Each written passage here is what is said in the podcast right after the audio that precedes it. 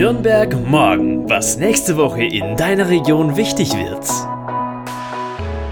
Hallo und herzlich willkommen zu Nürnberg morgen, was nächste Woche in deiner Region wichtig wird. Das ist der Podcast der Relevanzreporter.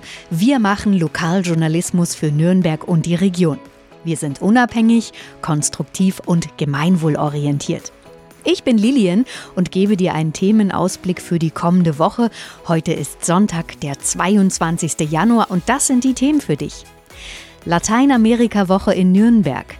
Sitzung des Ausschusses für Recht, Wirtschaft und Arbeit. Und hier geht es um die Frage der drei Galeria Karstadt Warenhäuser in Nürnberg und um das Gewerbegebiet Schafhof-Klingenhof. Und außerdem eine neue Sportart für dich: Radball-Bundesliga-Heimspieltag des RMC Lohengrin in Stein. Die Lateinamerika-Woche in Nürnberg ist dieses Wochenende gestartet und geht noch bis zum 29. Januar.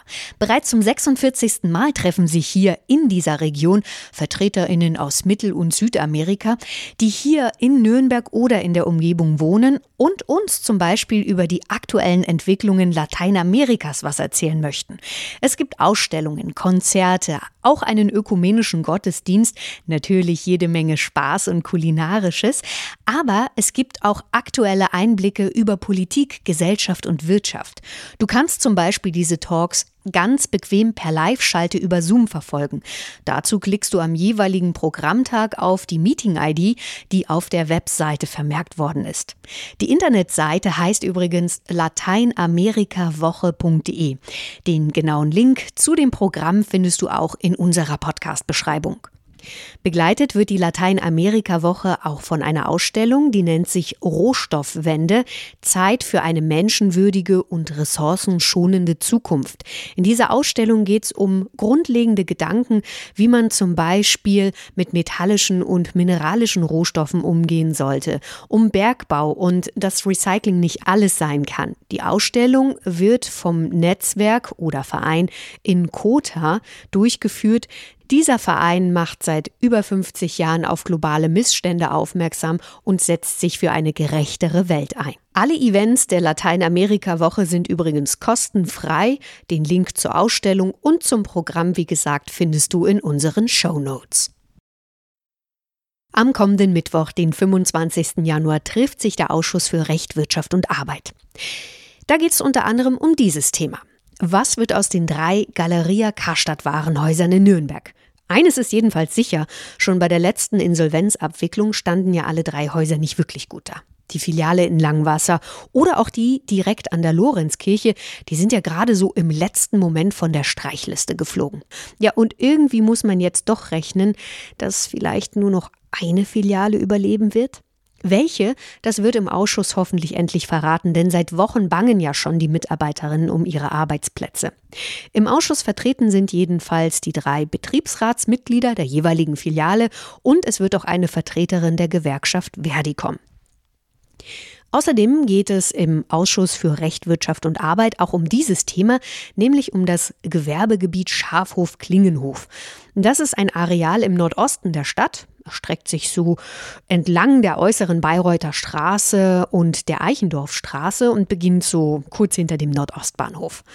Insgesamt ist das eine Fläche von 110 Hektar und dieses Areal ist deshalb spannend, weil es nicht nur wertvolle Unternehmen gibt, sondern dieses Gewerbegebiet weiterhin wirtschaftlich gefördert werden soll. Nürnberg hat nämlich diesen Teil in den Masterplan Gewerbeflächen aufgenommen. Was heißt das?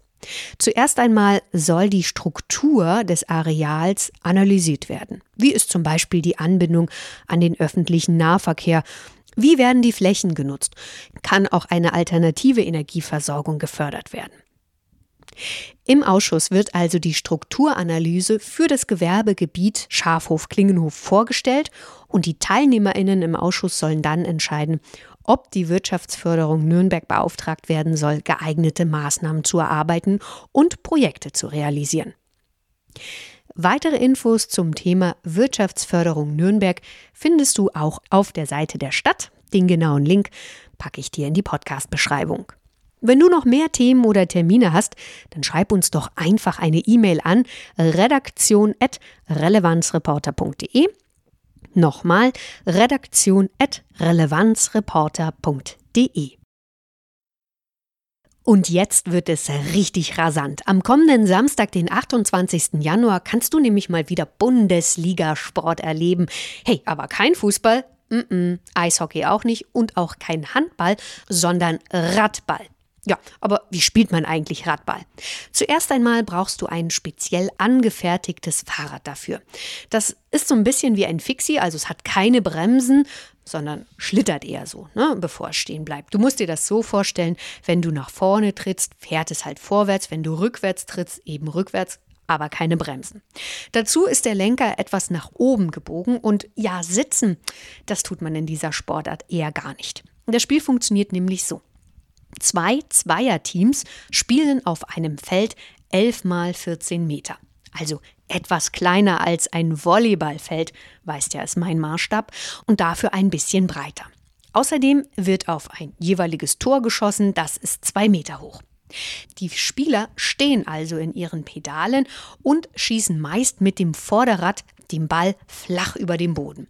Erst kurz vor dem Tor wird, finde ich, in spektakulärer Art das Rad ausbalanciert, um mit dem Vorderteil den Ball nach oben zu spielen. Und nur der Torwart darf in dem Fall den Ball fangen, ansonsten bleiben die Hände des Radballers am Lenker und die Füße auf den Pedalen. Das Ganze geht hoch her und ist auch ein sehr körperlicher Sport, wie mir Bernd Mladi erklärt hat, vergleichbar so ein bisschen mit Eishockey. Ein Bundesligaspiel geht zweimal sieben Minuten und an einem Spieltag wird eine Turnierform gespielt, sodass pro Mannschaft drei bis vier Spiele dann an einem Heimspieltag stattfinden können. Für den RMC Lohengrin in Stein starten übrigens beide Bundesliga-Teams. Zu Gast sind dann noch die Männermannschaften aus Denkendorf, Eilingen, vom Bodensee und Reichenbach, also Teams aus Baden-Württemberg, sowie aus Großkoschen in Brandenburg. Wenn du jetzt mal diese Bundesliga-Sportart genauer kennenlernen möchtest, dann schließe dich doch gleich den gut 300 Fans an, die am kommenden Samstag nämlich erwartet werden. Der letzte Heimspieltag vom RMC Lohengrin-Stein ist schon sehr lange her, Corona-bedingt, nämlich im April 2022. Der Eintritt kostet dich 5 Euro. Du kannst dann gut drei bis vier Stunden in der Halle der Grundschule Steinneuwerker Weg den Spieltag genießen. Die genaue Adresse lautet Neuwerker Weg 29 in 90 547 Stein. Weitere Infos zum Radball findest du auf der Facebook-Seite vom RMC Lohengrin Stein und auch Infos zum Verein. Das packe ich dir natürlich dann alles noch in unsere Show Notes. Hey, schreib uns doch auch gern mal Kommentare. Wir freuen uns sehr über ein Feedback und Anregungen. Ja, und wenn dir der Podcast gut gefällt, lass doch auch gleich bei deinem Podcast-Anbieter wie Spotify oder Apple Podcast ein paar Sterne als Bewertung da. Wir würden uns sehr freuen. Ich wünsche dir eine erfolgreiche Woche. Ich bin Lilian und wir hören uns bald wieder. Bis dahin, ciao. Nürnberg morgen. Ein Themenausblick der Relevanzreporter Nürnberg. Konstruktive Lokalnachrichten zum Mitgestalten auf www.relevanzreporter.de